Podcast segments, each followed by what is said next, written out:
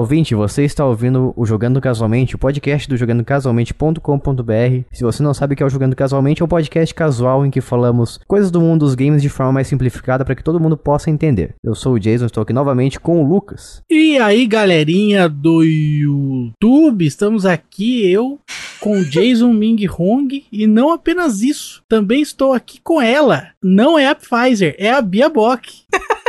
Tem a. Burro, e olá, pessoas.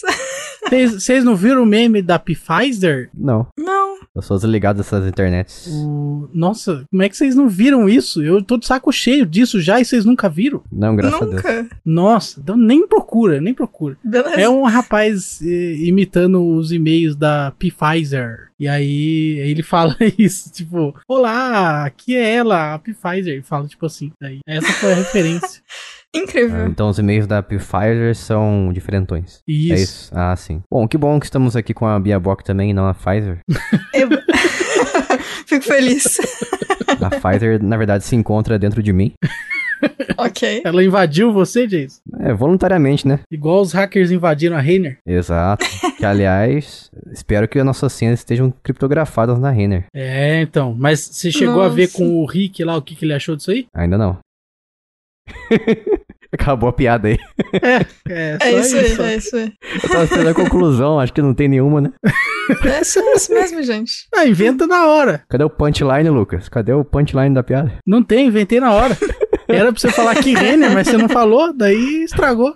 É que eu já fiz a ligação na hora Fez a ligação pra quem? pro Rick. Ah, o que ele falou? A Renner está em apuros. Ixi, Vixe. tadinho. Mas chega de bobeira. Que Vamos bobeira. dar andamento aqui esse podcast. As pessoas ficarão bravas, vão falar que a gente tá rendendo bloco. Mas a gente tá. Tá, não sabia não. Pelo menos a gente não faz um bloco de 10 minutos, 20, 30, 40 minutos igual outros podcasts, né? É, e depois mete uma propaganda. Fica aqui a crítica. Olha só. E antes da gente ir pra nossa pauta de hoje, a gente vai fazer o Jogando com a Sua Mente, que quem vai nos explicar aqui vai ser o dono do jogo de hoje, que é o Lucas. Eu mesmo, eu mesmo. O Jogando com a Sua Mente é um joguete que nós fazemos aqui no podcast, em que um dos participantes da nossa bancada escolhe um jogo secreto, dá dicas, e mediante essas dicas, os demais participantes têm de adivinhar qual seria este joguete. Isso aí, adivinhar-lo aí.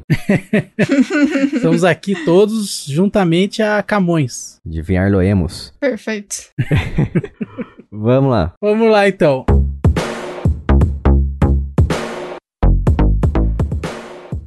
A primeira dica é que é um jogo de esporte. Wii Sports. Não. Imagina se fosse de primeiro. Ia ser incrível. É igual a gente faz com você às vezes, né? Às É vezes, verdade.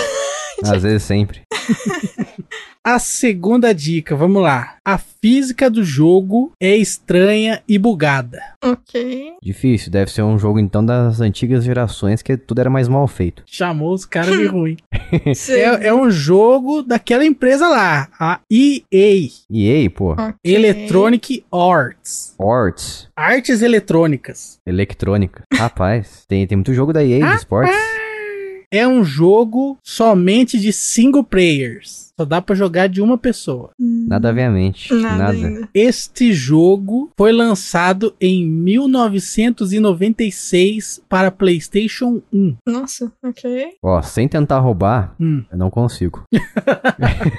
Esse jogo ele tem continuações. Não é só um. E eu acredito que seja, mas eu, eu tenho certeza que tá errado, mas é Def Jam. Não. Se esse jogo fosse um filme, ele seria Esqueceram de Mim. What? louco. Sabe por quê? Essa é a dica final. Esse jogo se passa na neve. Não ajuda muita coisa, né? Não acredito. Um jogo de esporte que se passa na neve? Qual pode ser, não é mesmo? Eu tinha. Ai, eu tinha um jogo desse. Como é que é o nome? O Winter Sports, não Winter Games. Não, como é que é o nome? eu tinha essa zoeira. Eu era mó boa no- em um jogo só, no resto era um lixo. O termo genérico da Bia é zoeira. Ela usa pra tudo. é, é tipo coisa. O treco do bagulho lá. Este jogo. Agora, agora eu vou, vou denunciar aqui. Se Se não souber, tem que googlar aí. Então vai, não vou googlar não, vou tentar na raça. Este joguete é um joguete de snowboard. Ah, eu sabia, eu ia falar já Ah, o nome, eu já específico. sei, já sei. Ah, agora que eu falei, você sabia. Não, eu sabia, eu ia falar, mas você não deixou eu falar. Ah, tá, entendi. Nossa. Eu que não deixei. Você ia falar, eu falei, não fala. não, vocês falam em cima de mim aqui, eu tenho que de prova aqui. Ó, vou falar o nome. O nome é... Essa fera aí, bicho. Eu sou conhecedor, né? O cara que jogava bastante esses jogos Depois aí de, de. Todas as dicas, né? Daí você virou um conhecedor, de repente. Não, Você não, Nem não, tinha mais nada Ah. pra falar. Negativo, negativo. E queria dizer que eu pensei no jogo errado, porque eu acabei de olhar aqui o que eu tinha Winter Sports mesmo, só que era de Play 2. Então, desculpa, gente. O que faz sentido, né? Porque eu jogava Play 1 na casa do meu amigo, então, obviamente, não ia ter ele aqui em casa mesmo. Enfim. Ah, de repente tivesse um pra Play 1, poderia ser. É, podia. Se você sabe a resposta, parabéns pra você. Se você não sabe a resposta e quiser saber, a gente vai falar no próximo podcast agora. Quê? Não vai ser no final desse não, vai ser no próximo. Caramba! E a gente quer saber qual é a resposta que você acha que é. Então você manda pra gente lá em contato arroba jogandocasualmente.com.br ou no Telegram, que é o seguinte, a Bia vai falar pra você agora, neste momento. t.me barra jogando casualmente. A gente vai falar no, no próximo temático, então. Exato, no próximo podcast temático. Então cê- vocês aí têm duas semanas pra tentar responder qual jogo que a gente trouxe aqui. Manda pra gente lá nessas duas formas aí de contato e esperaremos a sua o seu chute. E se você gosta do nosso podcast, gosta do que a gente faz aqui, gosta das nossas vozes e tudo mais, Lucas, como é que a pessoa faz pra nos ajudar aqui financeiramente? É só acessar apoia.se barra jogando casualmente, que aí você vai mover a mão invisível do mercado a fim de nos dar dinheiros, é, tutu, cascalho, bufunfa, din-din, dar Grana. aquele, aquele troquinho, troquinho pra gente aí, pra gente poder comprar o leite das crianças e um salgado, né? Que é muita alegria a gente no sábado poder comer um pastel na feira. Coisa que eu não posso mais fazer, mas o Jason faz em dobro, que é pra me alegrar através da alegria dele, não é mesmo, Jason? Só eu mando foto pro Lucas, faço inveja e ele diz obrigado. Exatamente. Me sinto representado na pessoa do Jason. Vamos lá então para o nosso podcast de hoje, nossa pauta. Vamos lá então.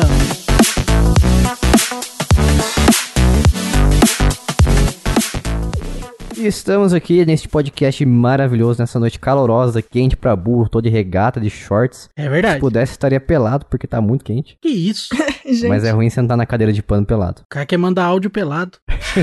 E estamos aqui nesta noite para falar de DLC, que eu descobri que DLC é uma palavra incontável, então a gente não pode falar DLCs. Sim. É apenas DLC, então é os DLC. Igual o Pokémon. É os Pokémon Exato. também, os Pokémons. Não. Não pode falar os Pokémons, tem que falar o Poké- os Pokémon. Isso. Mas por que que então é os Pocket Monsters? Porque aí você não tá abreviando, né, chefe? É. Ah, agora tudo faz é sentido. Pocket, aí é Poké, aí Isso. Monsters que vira Mon. Então o S ele tá no final do Monsters. Rapaz. Entendeu? Então ele não aparece. Ele fica, fica cortado. Mas é um conhecimento bilíngue que a gente tem aqui. É verdade. Eu aprendi isso aí, cara, quando era criança. E aí a professora que não detinha esse conhecimento, ela quis ser é, legalzona, fez uma prova envolvendo Pokémon nas perguntas. E aí eu respondi escrevendo o plural da maneira certa, ou seja, sem o S. E aí ela me tirou ponto. Eu tentei explicar, mas Nossa. ela me ignorou com sucesso. Isso aí foi lá na, mais ou menos na quarta série. Abraço aí, professora Sheila. Eu lembro do que você fez comigo, me tirou ponto de graça. Gente. Mas era professora do quê? De inglês ou português? Não, era na quarta série, não tinha inglês e português, era uma professora só. Ah. E aí ela fez uma prova, tipo assim, a prova, sei lá, de matemática. Aí ela quis ser legalzona e ela colocou Pokémon no tema, entendeu? Sempre tinha alguma coisa assim. E aí Dragon Ball, ela sempre colocava algum desenho na prova, que ela queria ser legalzona,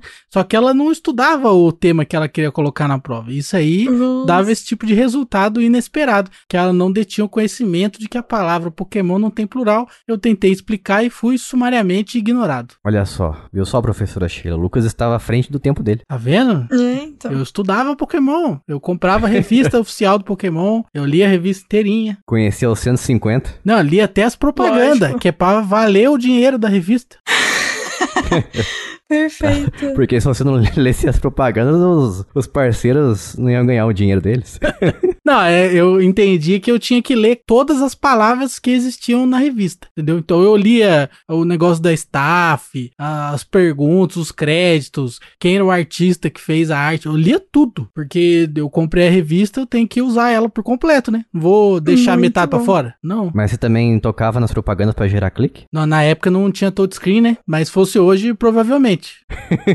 Pra dar dinheiro pras pessoas? É, ué. Às vezes eu faço uma busca no Google e aí o resultado, por exemplo, eu coloco lá, Casas Bahia. Aí o primeiro item é uma propaganda da Casas Bahia. O segundo é o resultado comum das Casas Bahia. Eu clico na propaganda, que é pra movimentar a indústria do marketing digital, entendeu? Porque se eu clicar no resultado normal, que não é um anúncio, eu não fiz a Casa Bahia gastar dinheiro, eu- o Google não recebeu nada, os funcionários do Google não receberam nada, então tem que fazer valer esse ciclo aí e clicar sempre nas propagandas. Aí, ó, gerando emprego pra geral. É lógico, cada clique ali é um emprego que eu tô gerando. Mas vamos voltar aqui ao nosso podcast, ao nosso assunto principal. Bia, defina e coloque numa frase aí a palavra DLC.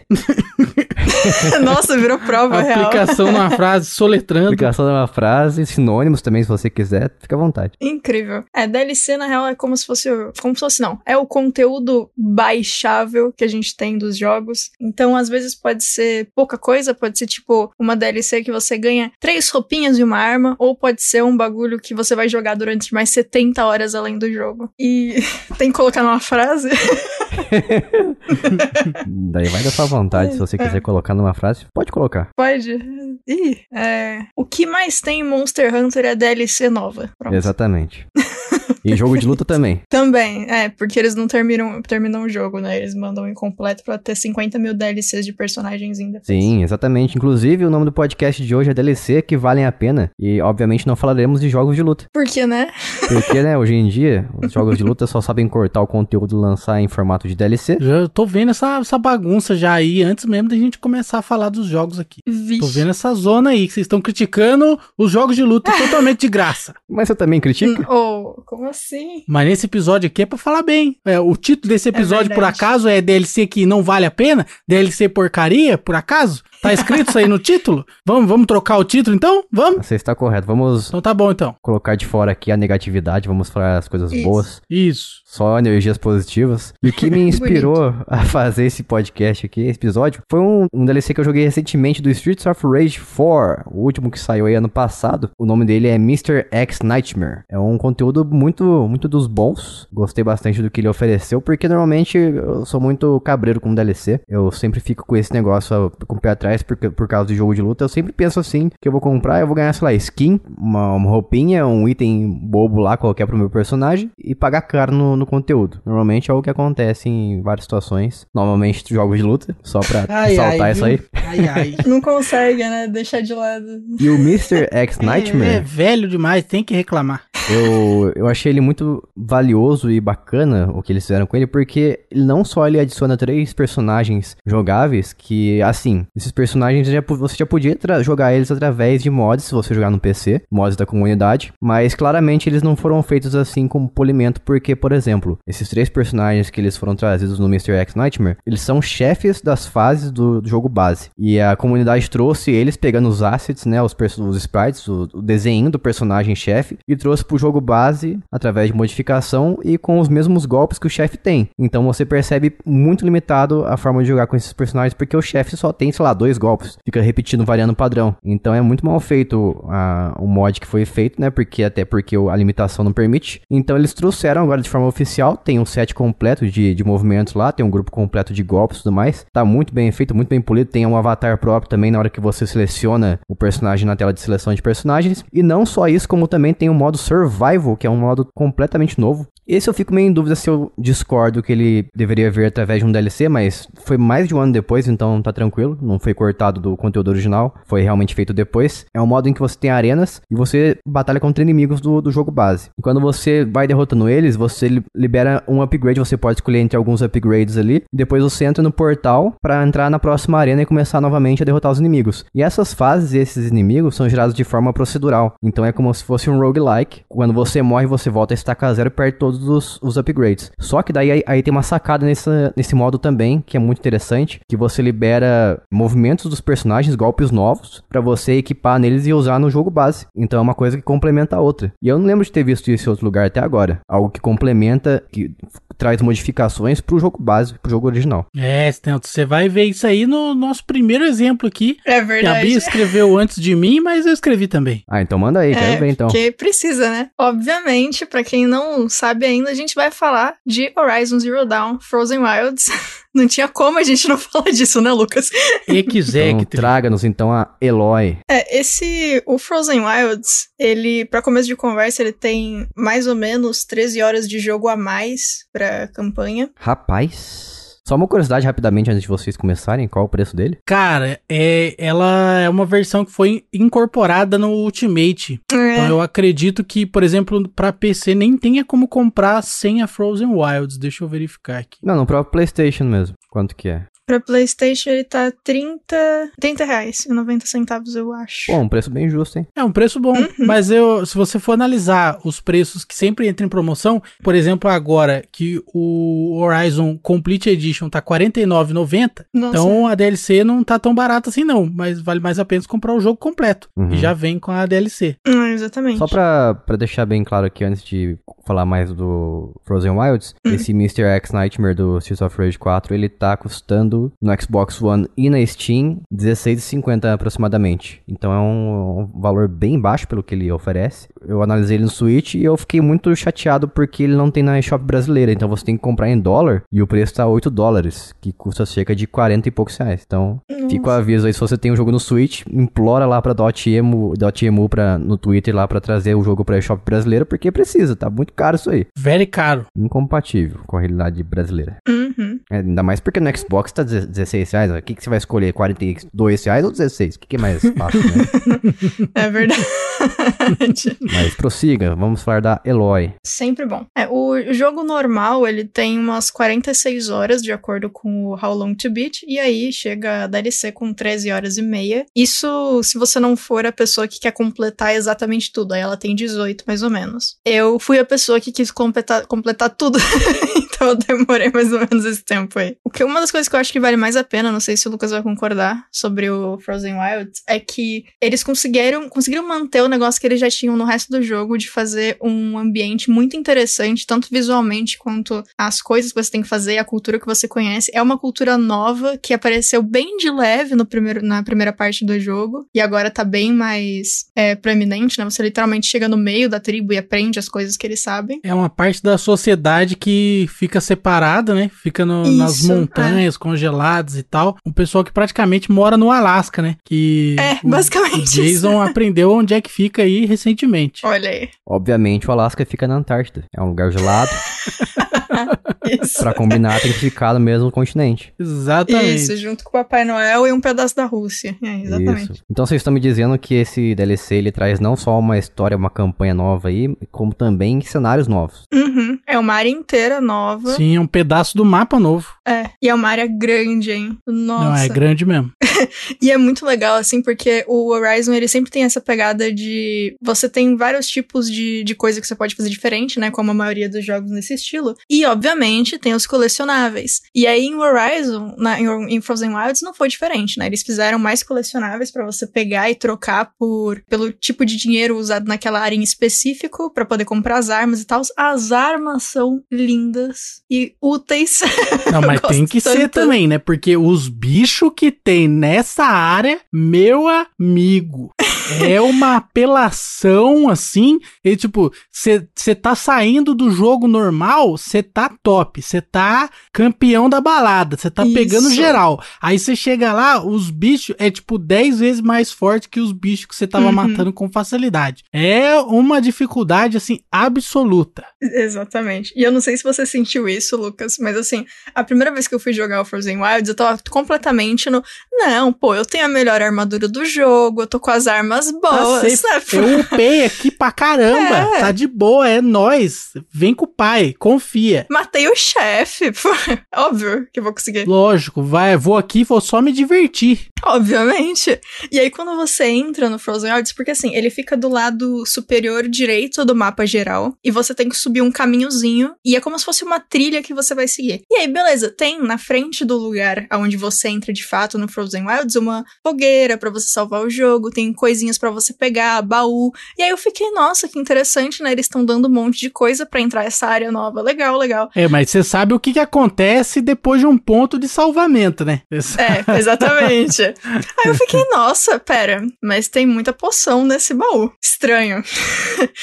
e a minha- o meu primeiro encontro com um bicho do Frozen Wilds, porque assim, quando você sobe essa área, você dá de cara com um bicho novo que você nunca tinha visto, e ele tá corrompido de um jeito que você nunca tinha visto.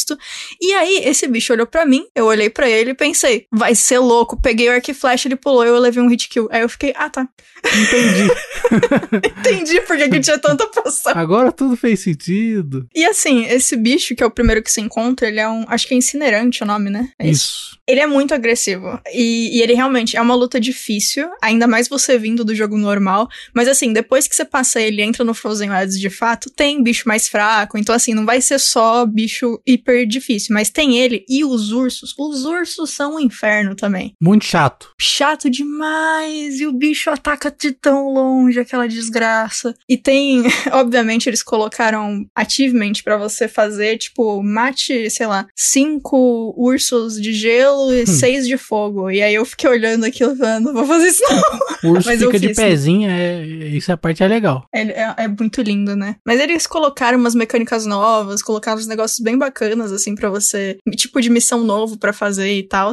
E assim, apesar de ser uma área bem mais difícil do que as anteriores que você esteve, é, quando você começa a juntar coisa pra conseguir pegar as armas de lá, ela vai ficando mais ok. O incinerante e os ursos continuaram sendo um terror pra mim até o final. Eu acho que eu tô Mas pensando aqui, não é um garra quente que você encontra quando você chega lá? Não. É um O incinerante Garra Quente mesmo? se encontra bem depois. É um incinerante. Porque o incinerante ele fica no mapa solto, o Garra Quente só fica solto no mapa depois que você encontra ele numa missão com um grupo de caça, eu acho. Alguma coisa assim. Pode crer. E é frenético no baile mesmo. É frenético esse. É muito bom esse. Essa DLC. é- Ela é muito, muito boa mesmo. Tanto a história é bem legal pra quem gosta de história. A exploração, o lugar é tão bonito. Os caras estão de parabéns. E tem muita, tem muita quest esse negócio. Tem muita side quest, muita coisa pra colecionar. Algumas, acho que umas duas vezes que eu entrei pra poder jogar, quando eu fui jogar de novo, né, no computador, eu entrei no Frozen Wilds e aí eu não queria fazer missão. Eu queria, tipo, ah, eu quero explorar. Eu fiquei um tempão só pegando colecionável no, colecionável no mapa, fazendo os outros negócios, assim. E foi pra, tipo, um dia de jogo. E suave, assim.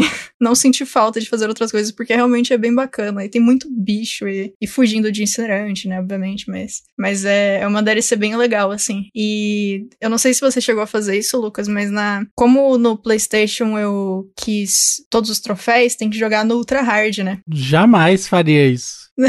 Sweet Summer Child. Eu falei, já tenho todas as armas, já sei como é que os bichos do Frozen Wilds são. Suave, não é suave, não. Ultra Hard no Frozen Wilds é muito.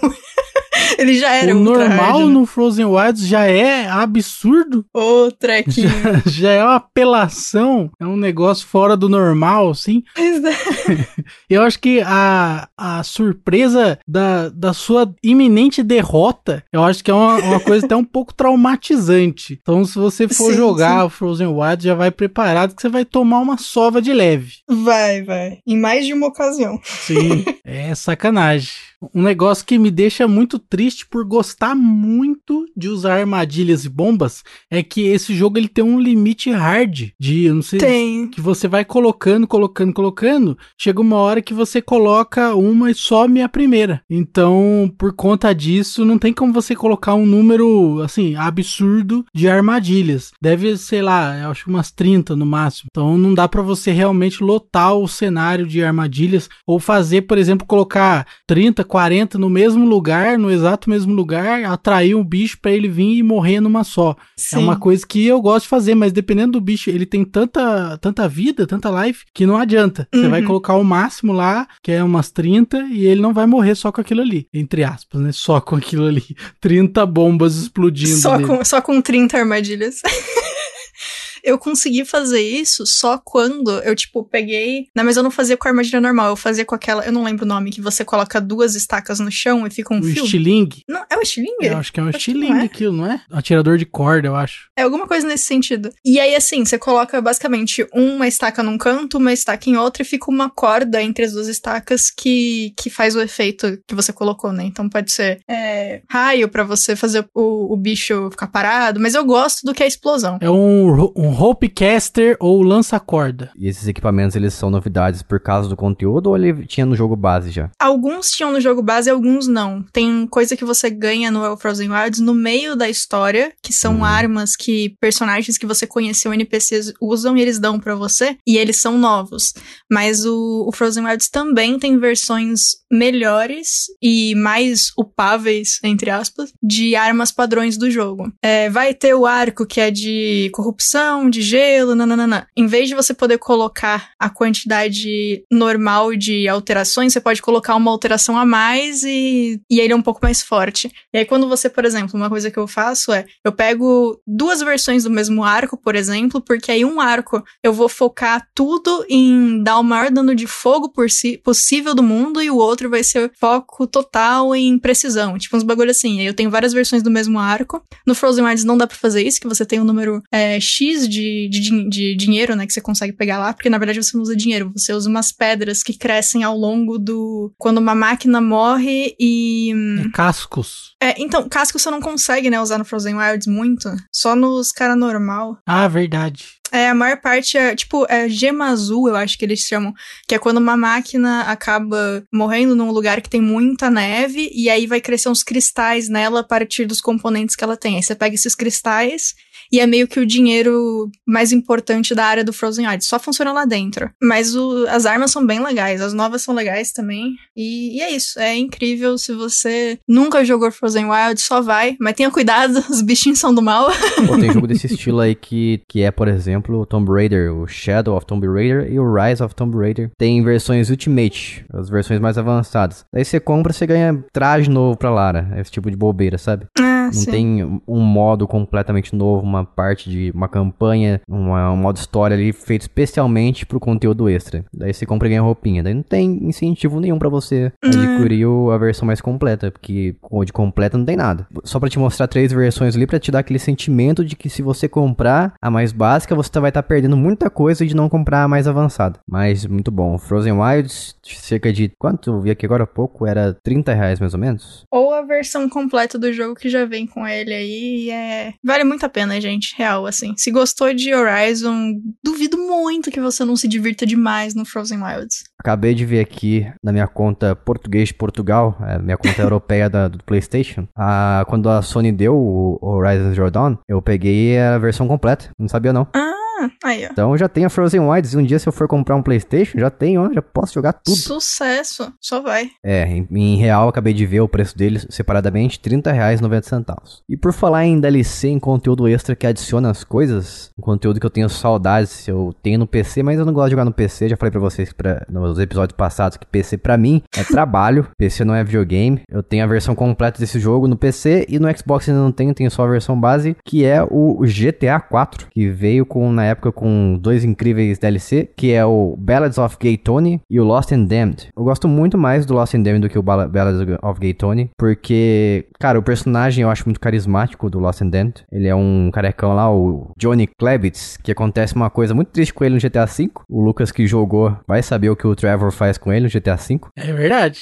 Mas ele tem o seu próprio DLC e ele é o protagonista desse Lost and Damned, que é um, um conteúdo que foca bastante, traz um modo história expandido. Ele fala bastante do clube de motos que o Johnny faz parte. Então você faz várias missões, anda com os seus parceiros ali de clube, sai andando pela cidade com, com a galera de moto, eles começam a conversar ali, tem uns diá- diálogos bem interessantes. Você percebe a amizade dos caras. Então é um conteúdo bem imersivo. Você tem a missão de destruir outras, outras gangues também, então tem missões próprias. Não tem arma própria, nada desse tipo assim, mas tem as motos especiais deles, né? Tipo uma, uma moto Harley Davidson assim. São veículos exclusivos, que é, do, que é do clube de motos. A história que é exclusiva também. E o personagem que você pode controlar outro personagem fora o Nico, né? O Nico Bellic, que é o protagonista do jogo base. E o Johnny, ele chega a aparecer várias vezes no jogo base, inclusive. Na verdade, não, não várias, mas algumas vezes ele aparece. E é muito legal você, quando você vê um NPC no jogo base, você, você nunca imagina que você um dia poderia jogar com ele, o que foi acontecendo, né? Ele apareceu várias vezes no jogo. O Battles of Gaytone eu não achei tão interessante assim. Eu acho que o tema do Lost in Damned é bem mais chamativo para mim. É um DLC que eu, eu gosto muito, eu sinto falta de jogar ele. E eu espero que saia em promoção logo no Xbox pra eu comprar novamente, porque esse eu compro duas vezes. Só esse, né? Só esse, só esse aqui. Uhum. Agora, um DLC que eu ia trazer aqui para falar bem dele, mas eu acabei de ver o preço.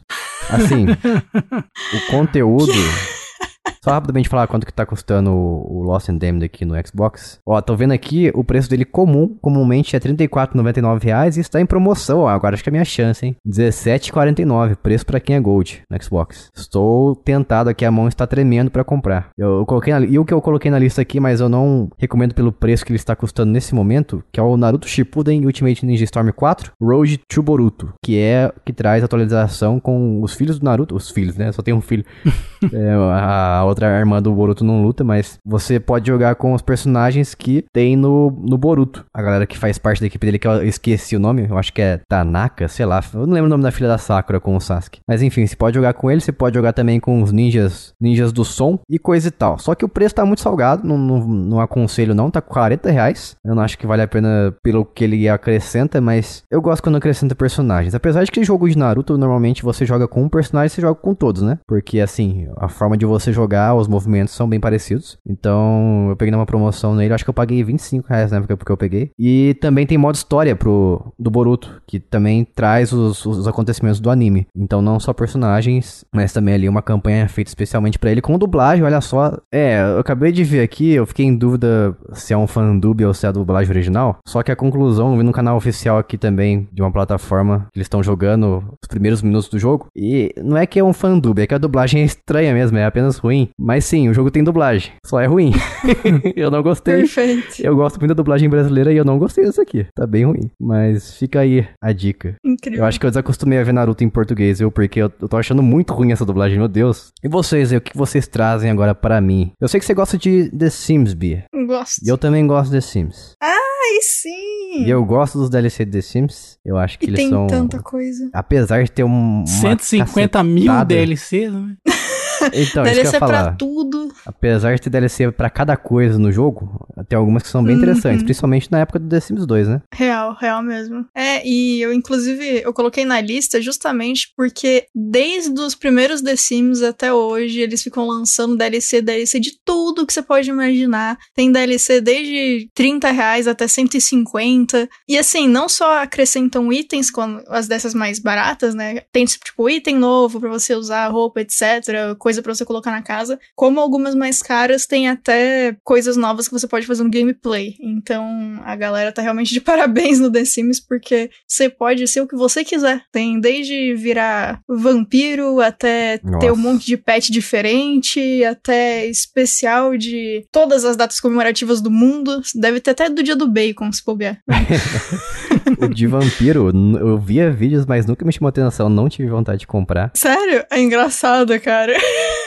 Mas eu tinha o de pets, o de pets era, era de lei, era, você tinha que comprar, Tinha que era, é. o, o DLC mais carismático do The Sims de todos, entre todos. Mas o que eu, o que eu mais gostava, meu preferido de todos, disparadamente, Hum. é o The Sims 2 aberto para negócios. Jogou é esse legal aí? mesmo. Esse é legal, é é muito legal. legal. Esse você pode, você pode, vamos dizer assim, você é um empresário, você pode abrir um negócio na sua casa. Uhum. Então você pega a sua casa, seus cômodos ali, você coloca objetos pra você vender, você cria coisas pra você. Não sei se você cria agora, eu posso estar falando besteira, mas você podia criar ali, é, tipo vitrines e colocar as coisas pra vender e abrir sua casa para as pessoas virem, entrar ali no seu cômodo que você construiu ali, e eles começam a olhar os seus, os seus produtos e começam a comprar de você. Então é uma Uhum. forma de você gerar dinheiro, além de você trabalhar na carreira principal que tem no The Sims. Né, E essa DLC em específico foi tão popular no The Sims 2 que no 4 eles lançaram de novo uma versão Sério? atualizada dela com outro nome. É. E eu não sabia disso, vou procurar nesse momento. Ah, eu acho que esse aqui, ó, The Sims 4 ao trabalho. Acho que é, acho que é. É. seja esse, ó. Vou- é, ó, é esse mesmo. Reúne seis coisas que você deve experimentar quando você estiver fazendo a sua loja. É, então. E eu sempre achei muito divertido isso de. Porque assim, eu. Já teve episódio que eu reclamei, entre aspas, né, de quanta DLC diferente que tem de Monster Hunter, por exemplo. Que às vezes tem umas que são só tipo sticker e tal, mas assim, é legal ao mesmo tempo, porque nos dois casos você pega se você quiser, obviamente, e às vezes você quer um bagulho muito específico, tipo, ah, eu tô jogando The Sims e, ah, eu sou muito fã de história de vampiro. E aí você pode pegar a versão que seus The Sims viram vampiros e só isso. Ou você pode pegar o bundle que você pode virar vampiro, fantasma, sei lá mais o que. Uhum. E a galera do The Sims faz muito bem essa zoeira. O do Monster Hunter também faz, faz bem. Apesar de eu ter falado que é, é chato que você entra na loja e tem 50 mil coisas, você nunca acha que você quer.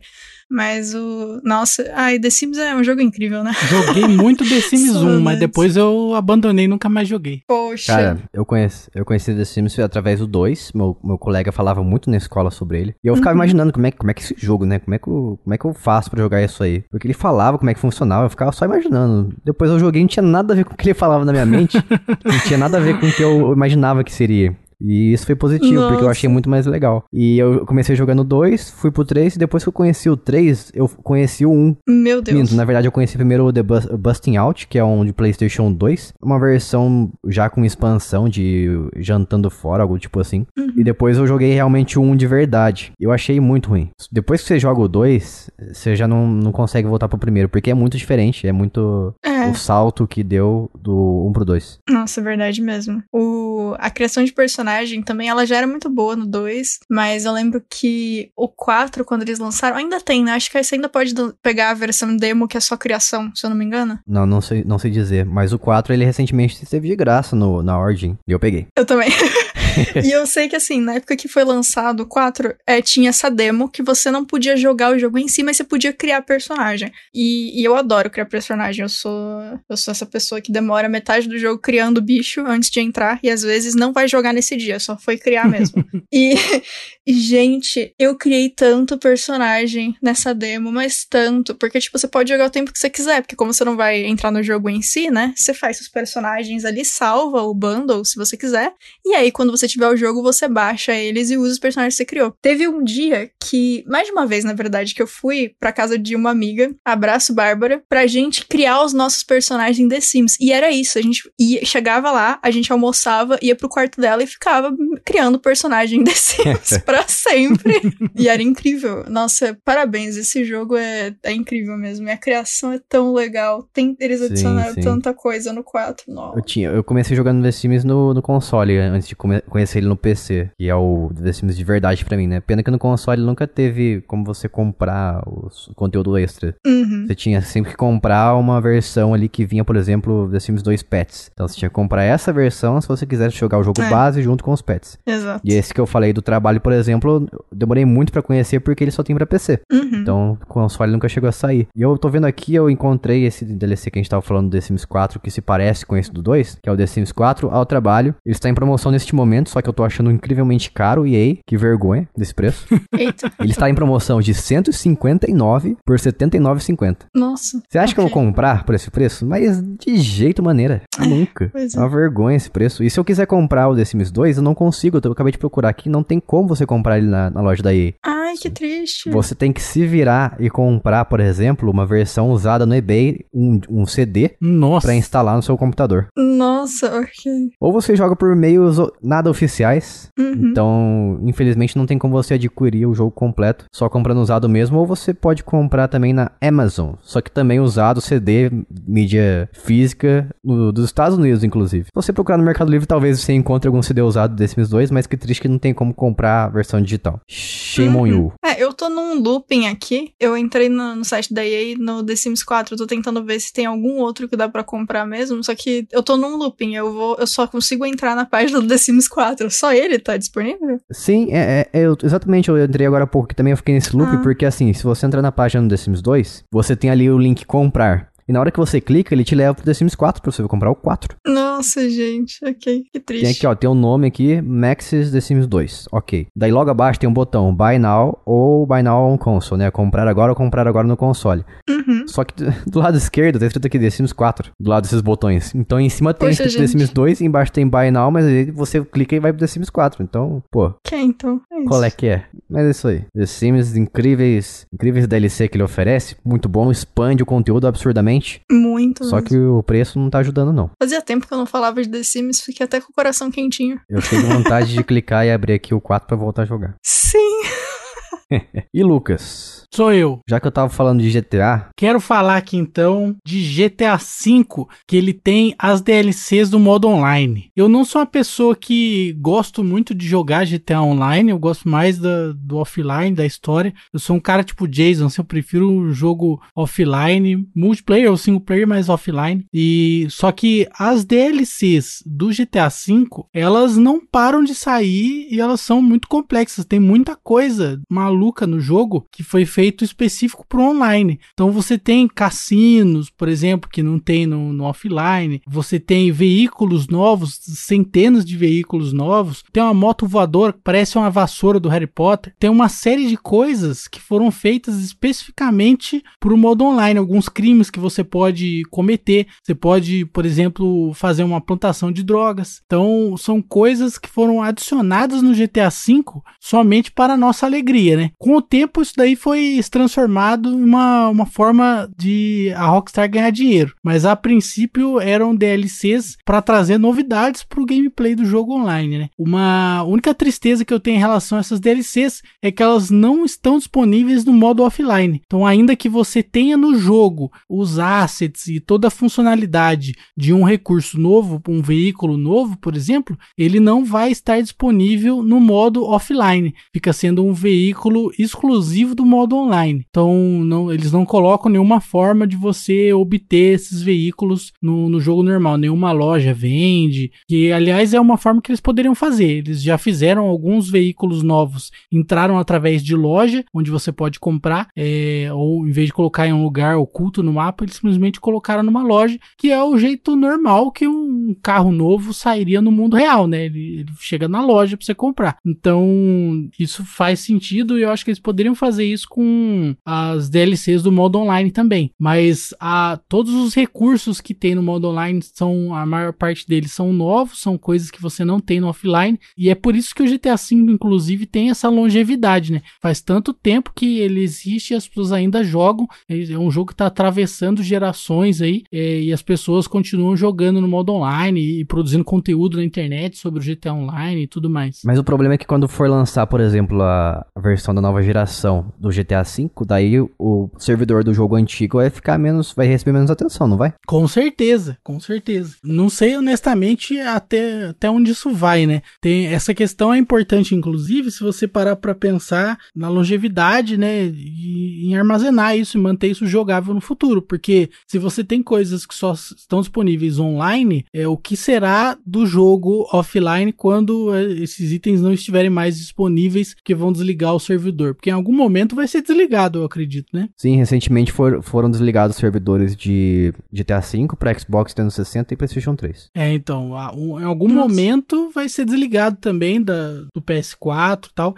Eu acho que talvez demore mais, porque talvez os servidores sejam os mesmos, né, pro PlayStation 5 e pro PlayStation 4. Não sei, eu também tô imaginando aqui, porque é o que faz sentido devido à arquitetura dos consoles ter mudado pouco da, do PS4 pro PS5, do Series pro do One pro Series. Então eu acho que é provável que seja um servidor igual ou semelhante, de maneira que o, a nova geração dê uma longevidade maior para os servidores da geração antiga. Mas isso é uma especulação da minha parte, não tem como eu saber isso exatamente. Enquanto isso, o GTA V de PC sorrindo à toa, né? Ah, feliz, contente, não precisa pagar nada, só joga. Verdade. De boas. Eu, sinceramente, do fundo do meu coração, eu acho que o GTA Online tá fazendo mal pra Rockstar. Porque, como eu tava falando agora há pouco, né? Eu trouxe aqui o GTA 4 Ballads of Gay Tony e Lost and Damned. Quando será que a gente vai ver outros DLC desse mesmo nível, lançados especialmente pra campanha, criando uma história nova e trazendo personagens especialmente criados pra ela? Eu acho bem difícil agora,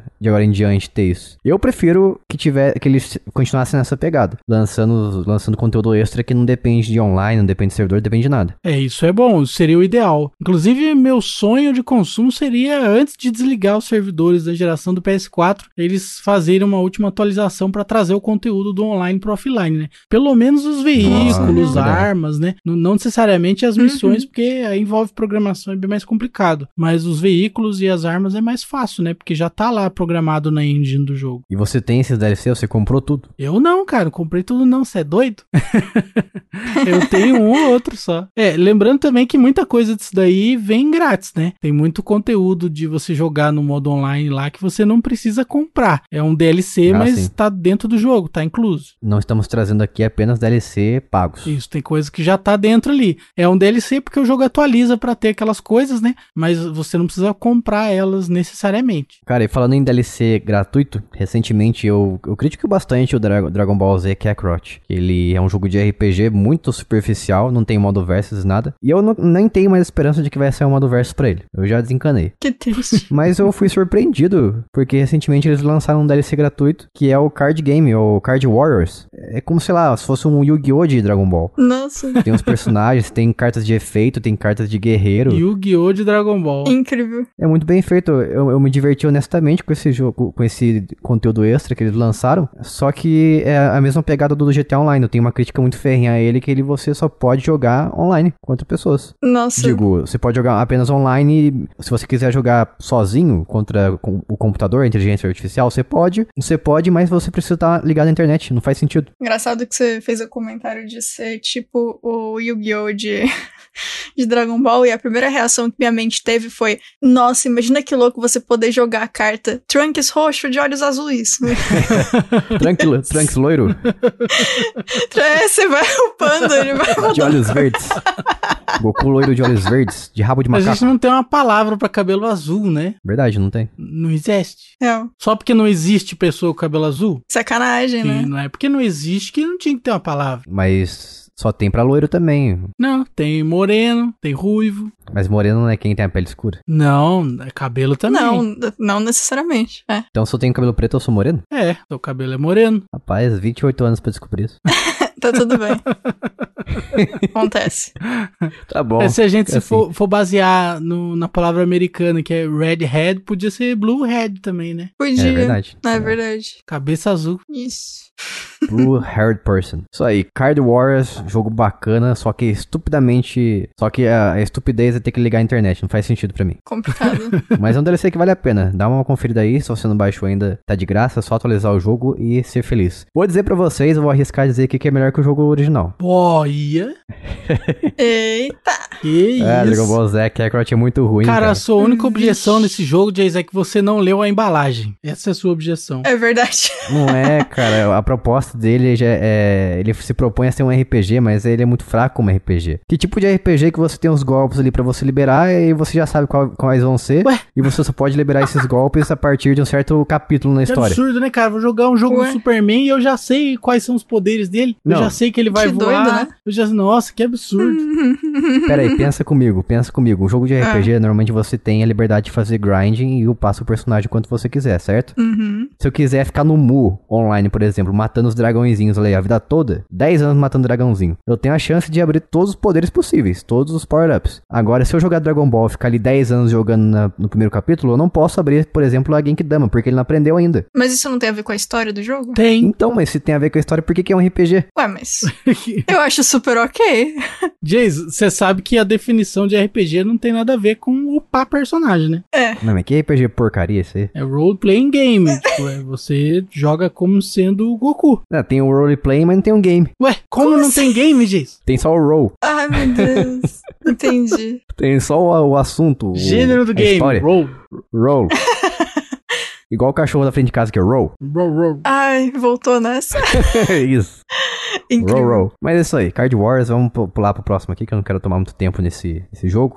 e eu chamo a Bia aqui pra falar do jogo que ela jogou com, com um amigo dela, adorou. Um jogo que eu não gosto, então não tenho muito a opinar aqui, que é o Monster Hunter World Iceborne. Pois é. Então, o jogo base, ele tem 94 horas. O quê? Caramba. O. É. Quem, quem tem tempo pra jogar tudo isso? Então, e aí tem um negócio que a DLC, o Iceborne, tem 70 horas e meia. Que isso, gente? É o único jogo que você precisa pra você jogar o resto da vida. Pior que dá mesmo, cara, porque Monster Hunter, a ideia do Monster Hunter basicamente é que você fica fazendo grinding pra sempre, né? Deus Essa é, definição de Monster Hunter. Não, de verdade. Se eu, se eu jogasse 70 horas de um jogo, eu nunca mais ia querer ver ele na minha frente. Eu joguei bem mais do que isso, tô suave. Mas assim, é, eu dei uma parada. Faz um bom tempo que eu não jogo Monster Hunter, tanto que ele nem tá instalado mais no meu computador, nem no PlayStation, eu acho. Decidiu fazer um detox. Cara, eu acho que foi mais um, um fator de. Se eu não me engano, eu parei de jogar Monster Hunter quando o Lucas me deu o Final Fantasy é, 15 pro computador. Que aí eu falei, eu gosto mais de Final Fantasy. Aí eu tirei o Monster Hunter e fiquei jogando Final Fantasy. E eu nunca mais Eu voltei. sabotei o Monster Hunter. Sabotou. Mas obrigada. É, e assim, o. Eu não sei. Apesar de ser muito tempo de jogo, é, levando em conta que, pelo menos na Steam, o Monster Hunter base, o Monster Hunter World, né? Sempre eu vou falar Monster Hunter, só porque é três palavras, enfim. É, o Monster Hunter base na Steam hoje está a 70 reais. Meu Deus. O Iceborne tá 90. tá mais Que caro isso? que o jogo Hum. Normal. Não, faz, não tá fazendo sentido até agora, mas eu quero saber por que, que você achou que vale a pena isso aí. Não faz. Então, é porque assim, na época que, que o Monster Hunter saiu, eu tinha entendido que, apesar de eu jogar, de eu gostar de jogar mais sozinho normalmente, Monster Hunter não tava rolando. Eu joguei no, no PlayStation 4, o Monster Hunter 4, mas como eu tava fazendo tudo sozinha, obviamente foi muito mais difícil, porque ele é um jogo que ele meio que foi feito pra você ir numa party de quatro pessoas, Uma equipe, numa equipezinha. Uma festa. Vai numa festa de quatro pessoas. E aí, eu vi que todo mundo que eu conhecia tava jogando no computador. Ele ficou numa promoção absurda e eu falei, é agora, né? Se eu não comprar agora, eu não vou comprar nunca é mais. hoje. Me esbaldo Pois é, hoje. aí eu comprei pra jogar com o pessoal e realmente eu upei muito mais rápido, obviamente, jogando com pessoas que estavam ali pra me ajudar. E aí, quando saiu o Iceborne, eu fui jogar com eles também, só que na época eu tava jogando menos tempo que eles, então eles uparam muito mais rápido do que eu, aí eu fiquei com um pouco de preguiça, porque eu tinha que, tipo, eu, eu ficava com incomodada de ter que pedir pra eles, tipo, "Pô, eu sei que vocês estão, tipo, 10 quests na minha frente, mas vocês não, não querem matar esse bicho que pra mim é impossível pra vocês tá fácil? E aí eu, fica- eu fiquei um pouco, ai meu Deus, aí eu dei uma paradinha de jogar, mas assim, mesmo desse jeito, quando eu fui voltar a jogar o Iceborne, eu ainda tava me divertindo. Ele- eu não acho que é um jogo, que apesar de ter 70 horas, eu não acho que é um jogo assim que, pelo menos ele não me segurou a tempo suficiente pra eu zerar o Iceborne. Foi diferente do que o Frozen Wilds, por exemplo, que eu joguei mais de uma vez e todas as vezes eu me diverti muito, porque, de novo, o Monster Hunter é muito legal, é muito legal. Mas é a mesma coisa, você faz exatamente a mesma coisa em exatamente todas as missões. E, e é grinding, é isso. Você vê o bicho, aprende como o bicho se porta, mata Caça o bicho monstro. e faz de novo. É isso. É. Morre, leva paulado do bicho porque ele é muito grande. Exatamente. Sai voando, é incrível. Mas assim, mesmo eu que tive muita dificuldade pra começar a jogar Monster Hunter World, não sei em qual episódio a gente falou isso, mas eu já comentei aqui que eu tive muita resistência com esse jogo, porque as primeiras vezes que eu joguei na casa das outras pessoas, eu achei muito chato, porque era exatamente a mesma coisa toda vez, e obviamente me tacaram no jogo na metade do jogo, eu não sabia o que eu tava fazendo, então eu me senti um lixo, porque os bichos me davam uma rabada, eu voava 3 quilômetros e perdia dois terços da vida e não conseguia fazer nada, né? Quando eu fui jogar de fato, eu realmente mas assim, pra galera que gosta mesmo, esses meus amigos, eu posso até olhar o tempo de jogo que eles têm. Vou até fazer isso, deve ser interessante. Esses caras jogaram tanto, mas tanto, e eles falaram sobre esse jogo por tanto tempo, que mesmo que eu não tenha jogado o Iceborne tanto quanto eles, é, valeu tanto a pena pra eles, e foi tão divertido ver o quanto eles se divertiram jogando esse treco, que eu me senti na obrigação de colocar aqui, porque os caras realmente se divertiram demais nessa zoeira. Eles jogaram um tempo obsceno, pelo jeito. Cara, muito tempo. Ó, eu vou fazer a comparação aqui, vamos ver. Eu tenho de Monster Hunter no geral, né? Nossa, o Jason vai explodir. É... Isso é do jogo normal mais Iceborne. Eu, não, eu acho que eu não consigo ver separado, mas eu tenho 251 horas. Que isso, Bi? Acontecendo. Você tá bem? Então, no computador, né? Porque eu não sei o tempo que eu tenho no, no PlayStation. Mas beleza, vamos ver um desses meninos. Tá errado isso aí, tá errado. Ó, eu entrei na conta de um dos garotos que mais me ajudava a jogar. Bruno. Abraço, Bruno. Grande Bruno. Ó, ele tem. Meu Deus do céu. Ele tem 930 horas de Monster Hunter World. Que isso, cara? Então, assim, ele é um jogo que, se a pessoa gosta do estilo de jogo, dá pra você jogar infinito. É isso. Só uma curiosidade aqui. Duas, na verdade. Primeira, ele, Diga. ele tem mais jogos além desse jogo? Tem o, Bruno?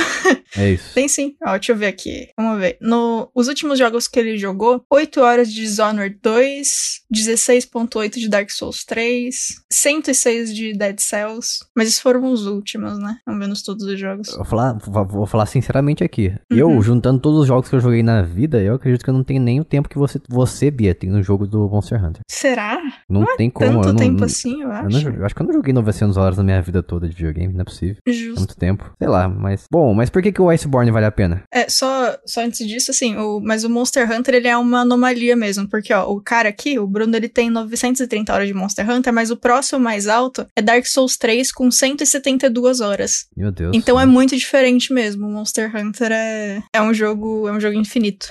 Essa zoeira mesmo. Tô ficando preocupado com essas pessoas que jogam tanto assim.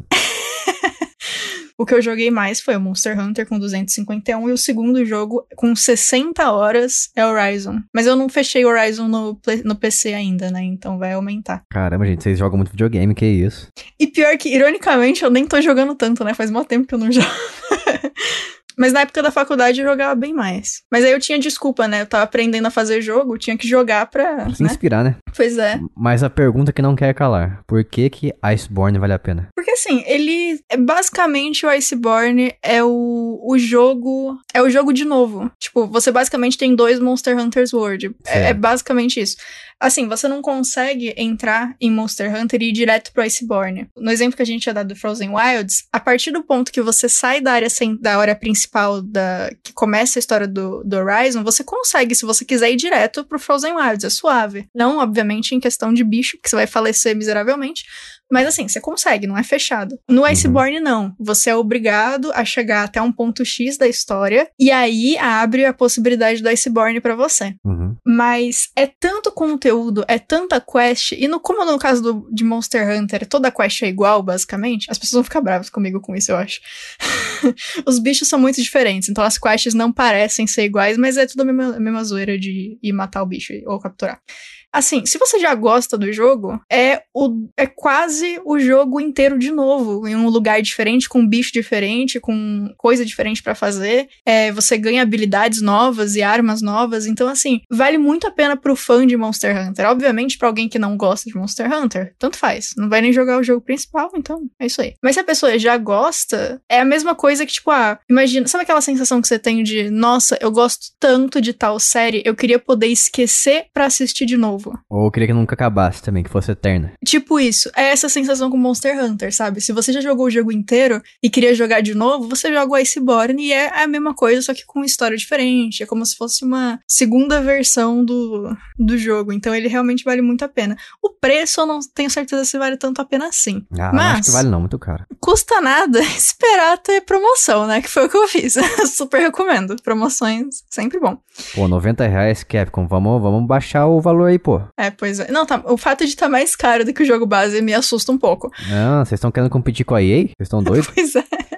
E assim, obviamente, dentro de, disso aí já tem o que a gente já citou nesse podcast, que aí tem mais 50 mil é, DLC diferentes que você pode pegar, tanto pro Monster Hunter World normal quanto pro Iceborne, com coisinhas pequenas ou, ou roupinhas, etc. Mas aí já é outra história, né? Muito bom. DLC caro. Caro pra um inferno. Mas também é a quantidade de tempo de jogo dessa zoeira aí. É, é, ó, só queria levantar uma polêmica aqui, que muitas vezes quantidade não é qualidade. Ih, É, mas nesse caso. É, muitas vezes não. Mas nesse caso, como é a mesma ok, coisa. Ok, vai ter que baixar o preço, Capcom. Não, tem que abaixar mesmo, mas assim, o... como você já vai fazer a mesma missão 50 vezes, fazer ela 100 vezes, válido. Com bicho novo ainda, incrível. É, não sei. Mas vamos aqui encaminhando para o final aqui. Os últimos jogos, vamos trazer os os últimos DLC, na verdade. O Lucas vai trazer pra gente um jogo polêmico. trazer polêmica aqui. Um jogo que- do qual ele é o bastante gado. Eu vou defender o indefensável nesse momento aqui. E eu vou ofender o indefensável seu.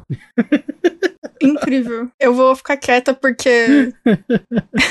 é isso. Vou ofender o ofensável. Que eu vou trazer aqui, eu trouxe aqui Street Fighter V Champion Edition. Eu quero trazer Que aqui vergonha, hein? Que DLC de jogo de lutinha, DLC de personagem vergonha. e de roupinha. Eu quero falar o seguinte, quero falar o seguinte. vergonha. Falem aí. Nós já falamos muito mal aqui nesse podcast E continuaremos. de DLC ser de personagem, né, de jogo de luta, que eles lançam o jogo de luta incompleto, né? Isso é uma coisa que a gente costuma falar É. muito bem, e depois lançam os personagens separados, né? E eles ficam sempre lançando versão completa, aí depois a mais completa que é completa, mais completa que é completa que é completa. Isso aí é uma prática um pouco abusiva, né, da indústria dos joguinhos de porrada. Completa Mas- versão 2? Mas eu quero trazer aqui o lado bom, o lado bom disso, porque existem vantagens, nem tudo são tristezas. Vai lá, passa o pano então. Jogos de luta, quando você coloca o incentivo financeiro para a empresa, ou seja, ela pode ganhar diners, dinheiro, cascalho, bunfunfa, din-din, através da criação de novos assets, de novos personagens e essas atualizações no jogo, o que acontece são dois fenômenos principais. O primeiro é meio óbvio que eventualmente você vai ganhar personagens novos. Então, personagens que sequer existiam são criados na série apenas para farmar dinheiro, mas que no final das contas é um conteúdo novo que está sendo trazido para os jogadores. Então, isso é uma coisa positiva. E uma outra grande consequência disso é que existe, portanto, o incentivo financeiro para que a empresa melhore o jogo. Então, se o jogo tem problemas de balanceamento,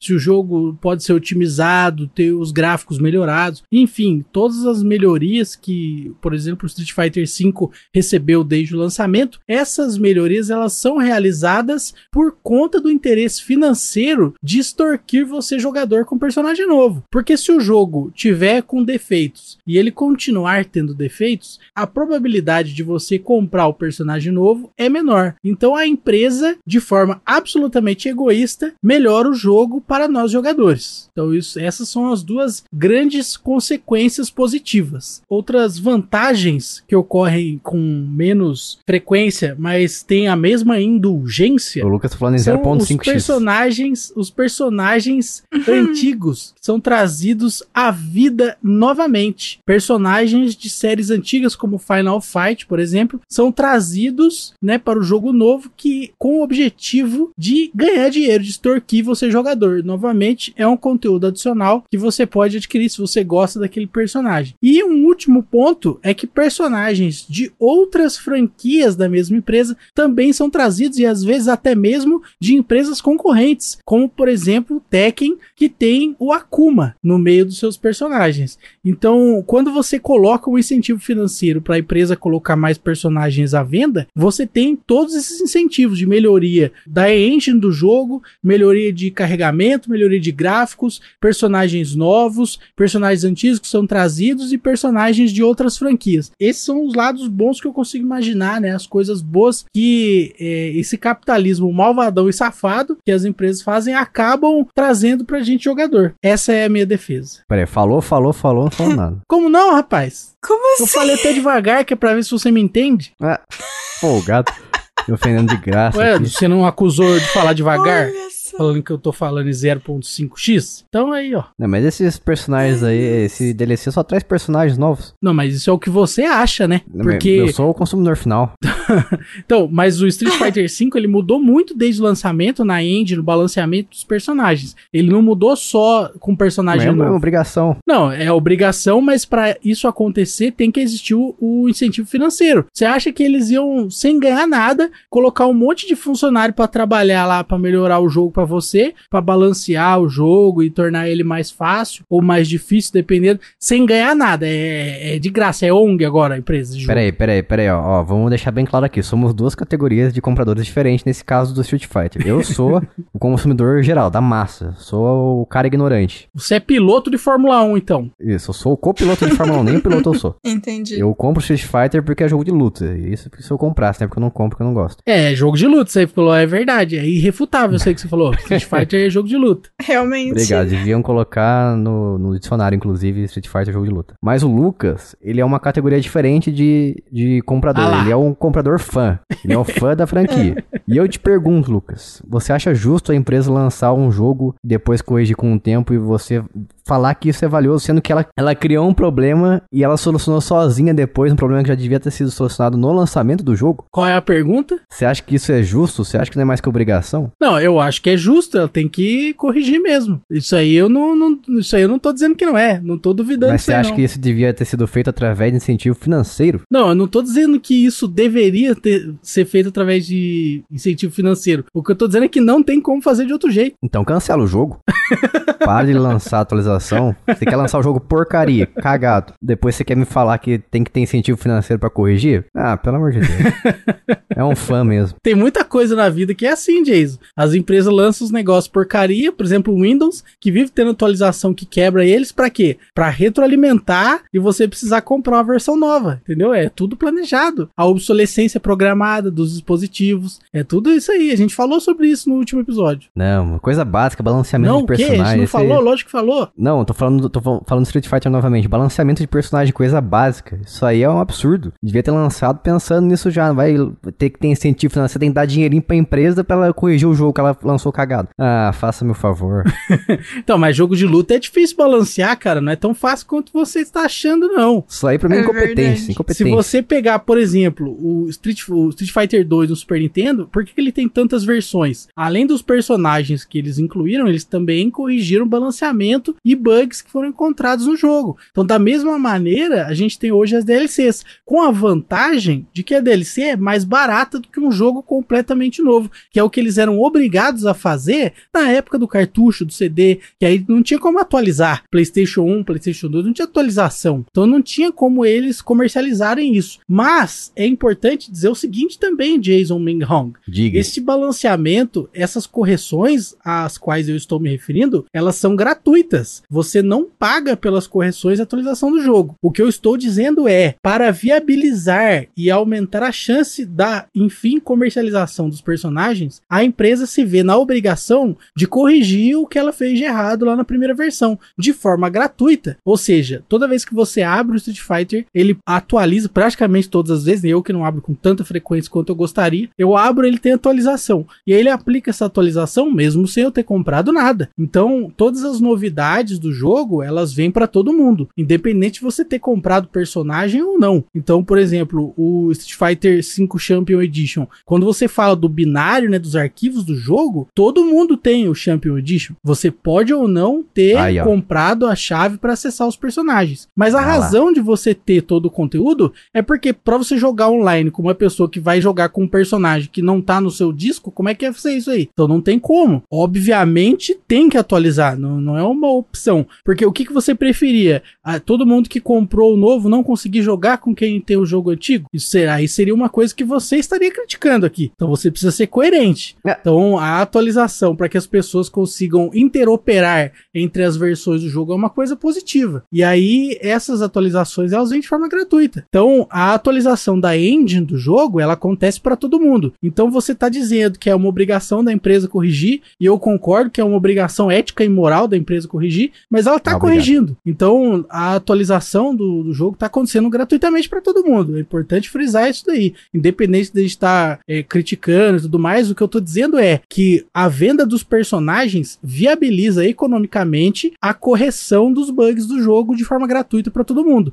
O que que financia a correção gratuita? É os- as pessoas que compram os personagens. É isso que eu ia perguntar. Só pra fechar esse assunto, senão vai ficar muito longo. A pergunta final, a, a pergunta master aqui, pra fechar isso aí, então é a seguinte: se ninguém tivesse viabilizando essas correções através de, de personagens que estão sendo vendidos, então elas nunca chegariam a acontecer? É, provavelmente não, porque como é a empresa vai os funcionários vão trabalhar de graça para corrigir o jogo? Eu acho que não, né? Então Pois é. tem que tem que pagar. Tem que demitir o gerente de quem lançou o jogo tudo quebrado. É, mas isso aí na verdade é culpa do desenvolvedor. Demite também, desenvolvedor demite é tudo tudo tudo preguiçoso, meia boca. também. Demite esse pessoal aí, não sabe O desenvolver jogo pessoal direito, deve, fica não, não sabe. Falta na aula lá, não aprende lógica de programação, aí faz tudo errado depois. É absurdo isso aí. Eu, eu tô. Estou decepcionado que você trouxe esse Champion Edition Street Fighter aí pra, pra DLCs que vale a pena. DLC Olha, que, valem a bom, pena, Que porque. bom, Jace, que eu estou nem aí pra sua opinião. Não, não tem problema. Eu quero deixar frisado nem aqui, aí, fazer nem um aí. disclaimer. Street Fighter 5 Champion Edition recomendo, compre, jogo da hora, jogo de luta, porrada, a pancadaria come solta, Street Fighter é o melhor jogo de luta da história. É por isso que as empresas continuam lançando DLC de personagem, ó, porque tem as pessoas que viabilizam essa, essa coisa predatória dos, dos jogos de Por luta. acaso o senhor Ai, está nossa. tentando fazer uma, uma, uma crítica à minha pessoa? O senhor está me dando uma indireta, é isso mesmo? É você que financia essa- esse mercado aí. É aí que você se engana, porque eu não comprei nenhuma DLC de Street Fighter V. Chupa! Inclusive, ele já tinha falado isso, eu acho. eu não compro personagem, não. Eu não compro personagem. não compro personagem. Eu compro o jogo completo. Se sair o- a versão Isso. final aí com 15 personagens novos, beleza, eu tô comprando. Agora, comprar um personagem, ah, eu não sou tão trouxa. Eu espero um pouquinho. Só um pouco, né? Então, Eu sou só um pouco trouxa, não é tão trouxa assim também, virou bagunça agora? Só um pouco, assim, 20% só. Pode abusar só um pouco, abusar tanto assim, não pode. Pô, não dá pra fazer um Kaioken de trouxa e virar 100% trouxa, né? É, concordo. tá bom, tá bom. Tá um trouxa no nível aceitável, tá Isso, valendo. tá, tá dentro, tá dentro. Isso foi incrível. Depois dessa discussão bárbara aqui, vou trazer alguns jogos aqui. O que eu não podia deixar de falar, porque eu preciso trazer esse jogo maravilhoso que é da Team 17. Parabéns pra essa empresa. Paga um pau, do bato palma de pé, bato palma com o pé também. que é o. que é o. Deita no chão e bate palma. Isso, Pé e com a mão, assim. com a mão, bato igual um cachorro. Que é o Overcooked 2. Rapaz, a gente já falou aqui várias vezes, eu tinha que mencionar essa maravilha, essa obra de arte que é o Overcooked. Cada DLC que você compra deles, você tem um- uma, uma cacetada de, de jogo novo, de jogo não, de, de fase nova pra você jogar. E não só as fases, né? Não são apenas fases ali pra você fazer a mesma coisa que você faz no jogo base. De certa forma você faz porque faz parte da mecânica. Mas como eu falei em alguns podcasts passados, por exemplo, tem o DLC que você compra e tem o tema de praia. Então você tem que fazer smoothies, tem que fazer os suquinhos lá, né? Que você compra na praia e tudo mais. Então são comidas novas que você tem que preparar. E por exemplo, o DLC que é do circo, você tem um canhão que você entra no canhão e você é arremessado pra uma plataforma mais alta. E não só isso, como você também tem que fazer cachorro quente, você tem que fazer comidas temáticas do circo, tem que fazer acho que amendoim também, algum, alguma coisa do Fazer tipo assim. amendoim? Isso, fazer, Como é, que- literal. como é que você faz amendoim? Ignora, finge que eu não falei Qual nada. é a tem que receita fazer... do amendoim? Vai o que no amendoim? Sal? O que mais? Talvez seja isso. Você tem que fazer hot dogs, tem que fazer hambúrgueres, hambúrgueres também. Fazer amendoim. Então. então é muito legal, porque não só ele é- reaproveita as mecânicas do jogo base, como cria novas. Tem fases pra dar com um pau, tem muita fase, acho que mais de 30 fases em cada DLC, sei lá. Tem horas e horas de, você, de, jogo, de jogo extra pra você jogar. E não só isso, quando você termina também, você tem como fazer as quatro estrelas em cada fase. Então o fator replay vai às alturas. É quase um Monster Hunter da Bia. Boy. Olha aí. Quase 3 mil horas de gameplay. Caramba.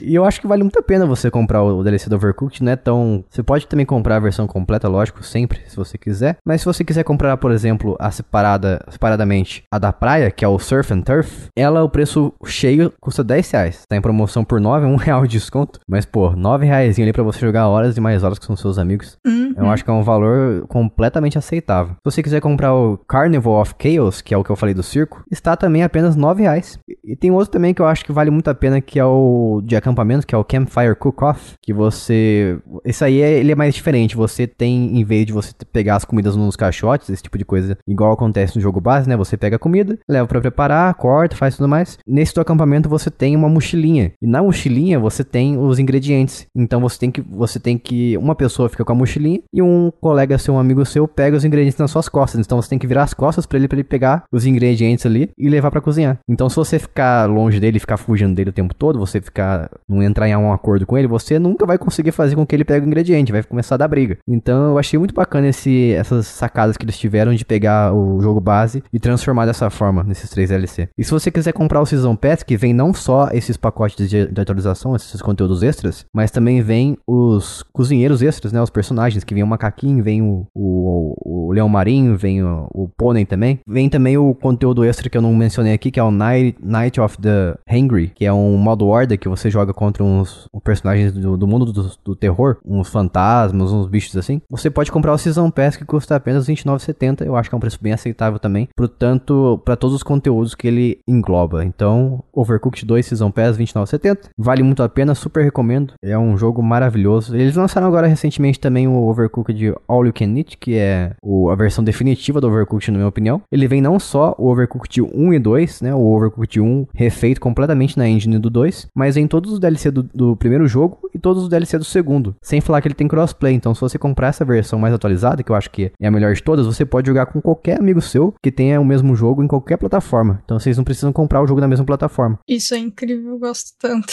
Não, a Team Seventeen não para de me surpreender. É uma, é uma empresa que é fora de série. É, é difícil ter uma igual ela. Sensacional. Manda o Verdade. currículo lá. Mandar, mandar. Aliás, a Team Seventeen devia comprar o Street Fighter. Que isso, cara? Aprender a fazer DLC de verdade. Que isso, que absurdo. Ai, nossa, que gratuito.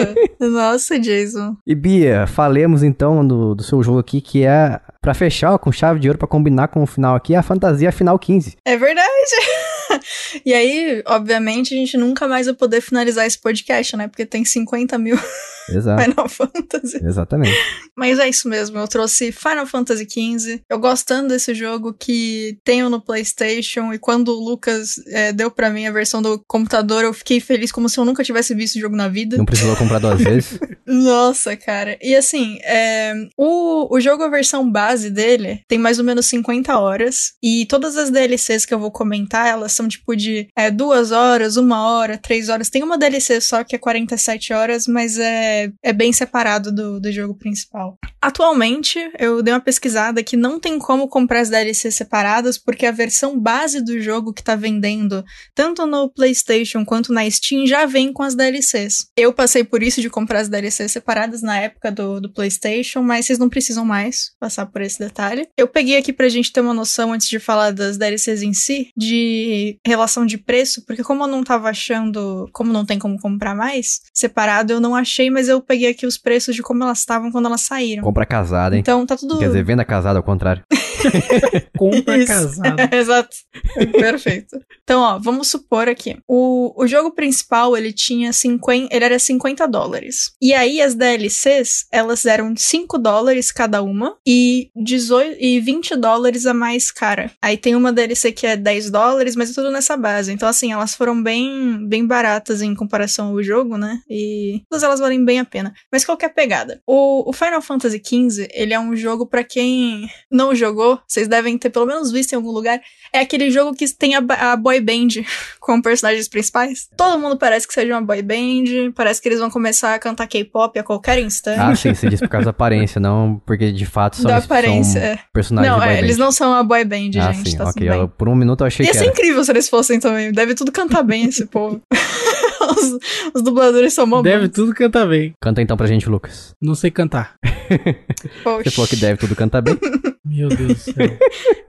E assim, o, ao longo das horas, ao longo das horas de jogo, do jogo principal, em momentos específicos, por motivos diferentes, os personagens que andam com você, esse principal trio que anda com o personagem favorito, eles acabam deixando o time e, pra ir fazer outra coisa, ou por Tirar umas fotos. motivos que eles foram obrigados.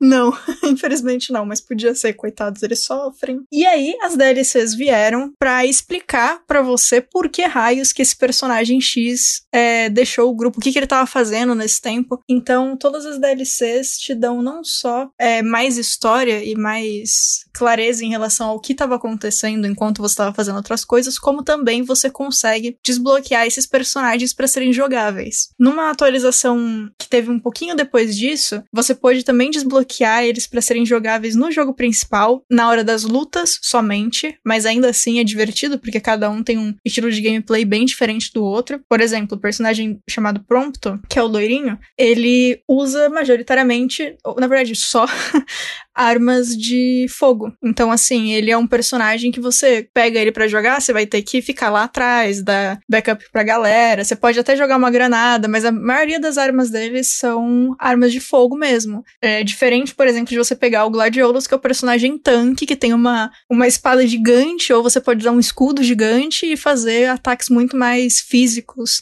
pros personagens maiores, ou até derrubar os inimigos para os outros poderem bater e tal. E uma coisa muito interessante que eles fizeram nesse jogo, que que desde o começo ele foi um jogo transmídia, né? Quando foi lançado o Final Fantasy XV, eles lançaram também o filme e eles lançaram também o anime, né? Que são é, alguns episódios desses quatro personagens principais antes das coisas que acontecem no jogo. E a ideia das pessoas quando eles lançaram o Final Fantasy XV foi que ia ter, na verdade, muito mais DLC. Eles chegaram a lançar três DLCs de personagens do grupo, né? Que é o Ignis, é, Prompto e Gladiolus. Todos são. Eles colocaram o nome como um episódio, e aí o nome do personagem.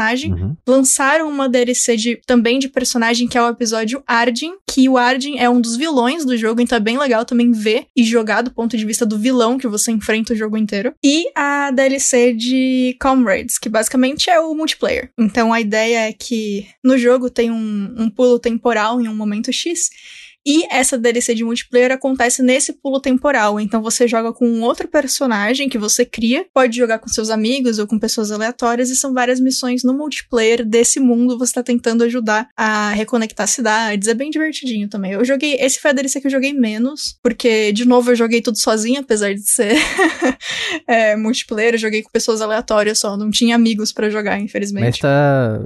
pra- só um modo multiplayer, eu não sei se você que pode me dizer, né? Se vale a pena. No Xbox, pelo menos, ele está custando 31 reais. Deixa eu ver. É, no, ah, no PlayStation tá mais caro, tá 41. Assim, como eu não gosto tanto de multiplayer, é, eu comprei quando tava em promoção. E pra mim, na promoção, super valeu. Porque eu joguei uma quantidade ok, mas assim, num- bem longe do- da quantidade que eu joguei o jogo principal. Agora, se a pessoa gosta muito de multiplayer e tem amigo que vai jogar, eu acho que vale, sim. Porque tem bastante missão pra fazer. É bastante coisa. É, daí vale, né? É, exatamente. Agora, se você for alguém sozinho igual eu, você não pode comprar, porque não vai valer a pena. É, então, eu sofri disso também.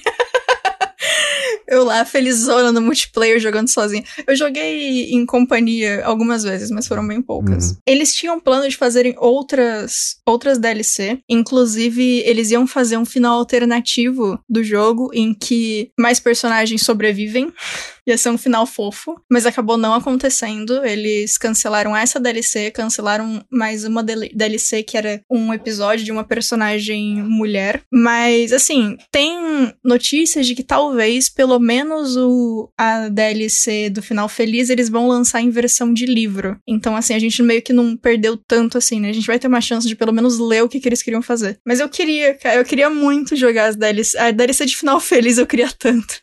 E a da, da personagem também. Isso aí, Final Fantasy XV, o jogo polêmico que pouca gente gosta. Tão pouca gente, não, cara. Não vejo muita gente falando bem. Eu gosto do estilo de batalha dele, porque ele se parece um pouco com Final Fantasy XII, na minha opinião. Uhum. Mas eu fiquei triste porque só dá pra jogar com o personagem principal, pelo menos o jogo base. É, então, é isso que eu falei, assim, você. O jogo mesmo, você só joga com o Noctis. Uhum. Mas as batalhas você pode batalhar com quem você quiser. Então, por exemplo, eu fico todas as batalhas quase eu troco pra outra pessoa. Eu fico alternando bastante enquanto eu tô jogando com quem que eu tô batalhando. E é isso. Eu gosto bastante do estilo de, de luta também. Eu concordo com, com você, Jason, nisso aí. É que assim, eu, eu fico mais chateado com você precisar comprar um DLC pra você jogar com os personagens da sua equipe, né? É, agora não precisa mais, né? Mas precisava antes, né? Então, mas assim, porque Final Fantasy é um tipo de jogo que você sempre pode ter uma equipe e pode sempre é, controlar todos eles, desde o primeirão. Uhum. Daí chega no 15 e de repente tem uns personagens bastante interessantes ali e você só pode jogar com o protagonista. Eu achei isso bem. Foi um ponto bem negativo pra mim quando eu conheci o Final Fantasy XV. Eu acho. Eu não me incomodei tanto, eu acho, porque como você tem a possibilidade de jogar com eles nas DLC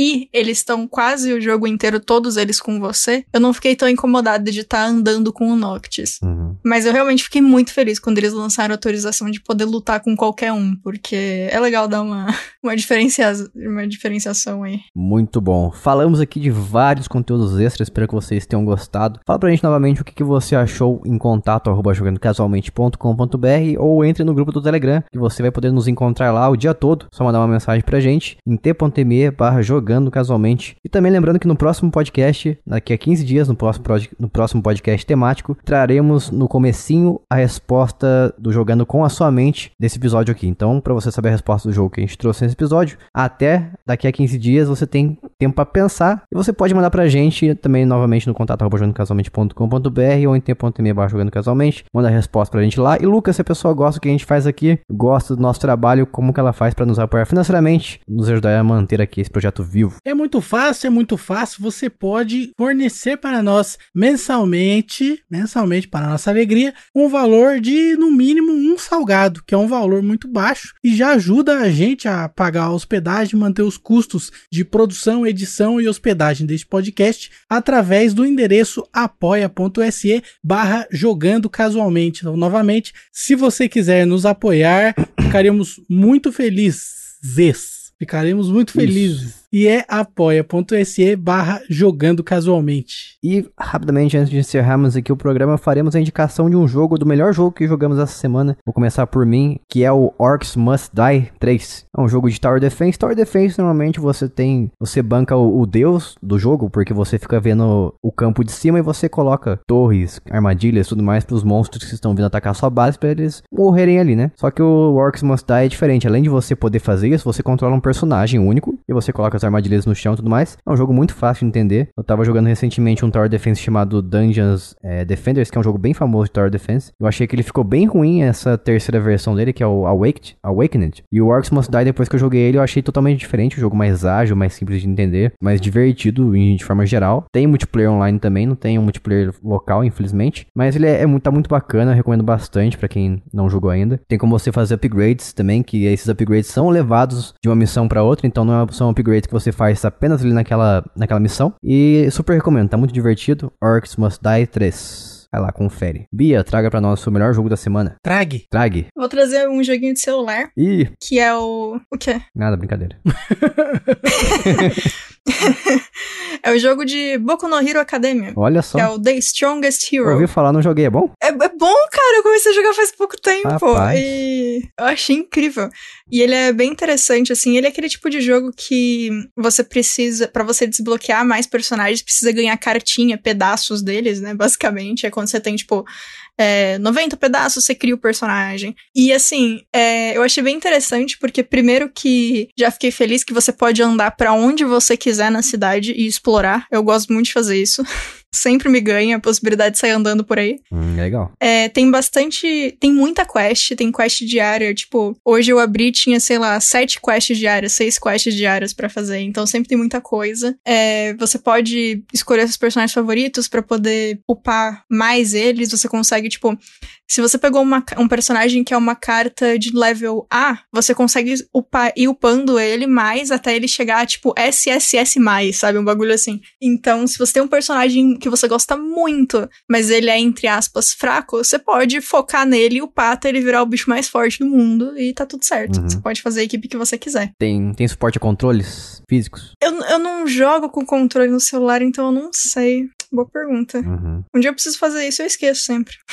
um dia, um dia eu jogo com controle no celular. Mas eu gostei bastante, tem bastante coisa para fazer, tem bastante personagem, eles estão lançando os personagens de tempo em tempo. É, teve, acabou de terminar um, um evento que lançaram Hawks, que é o herói profissional que tem asas vermelhas, e ele é incrível. E eu acho que vale bastante a pena, principalmente se a pessoa gosta de Boku no Hero, né? Porque é, é sempre bom você ver seus personagens ali favoritos correndo de um lado pro outro, batendo numa galera, ajudando gente que perdeu crianças, que achar criança para deixar a família feliz, achando gente que perdeu bichinho. Você pode ajudar todo mundo que você quiser no meio da cidade. Tem um monte de quest secundária, tem quest para você mandar seus personagens irem fazer enquanto eles enquanto você faz outra coisa e para quem quiser jogar, mas não quiser ficar segurando o celular, você pode colocar no alto.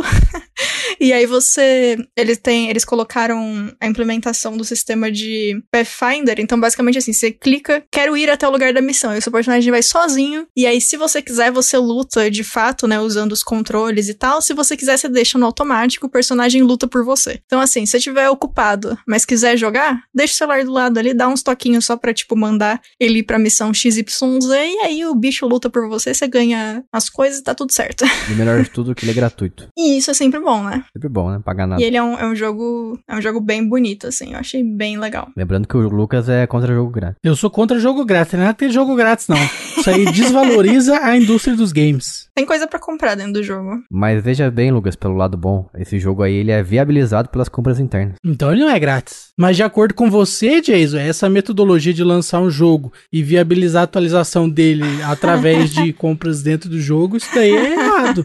Não é? Ou o senhor está se contradizendo agora nesse momento? É isso que eu tô entendendo? E O agora? errado é você cobrar por um jogo e depois consertar ele através de outras viabil- viabilizações. Esse que é errado. Então, mas basicamente é isso que esse jogo estaria fazendo, exceto pelo valor inicial que você precisaria adquirir. É a única diferença. É verdade. Negativo, não pago nada, não tá sus.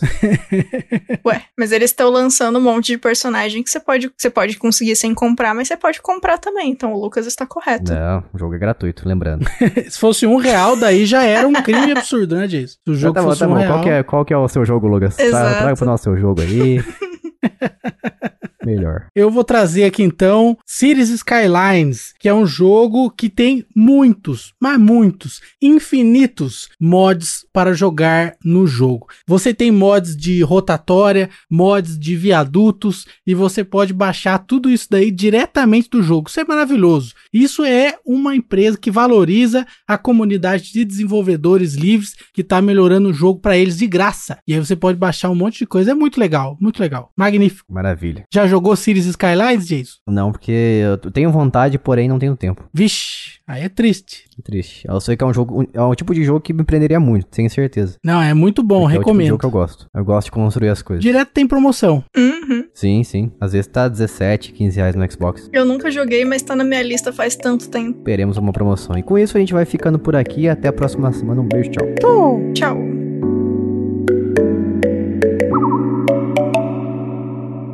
Este podcast foi editado por mim, Jason Minhong. Edita eu, gmail.com.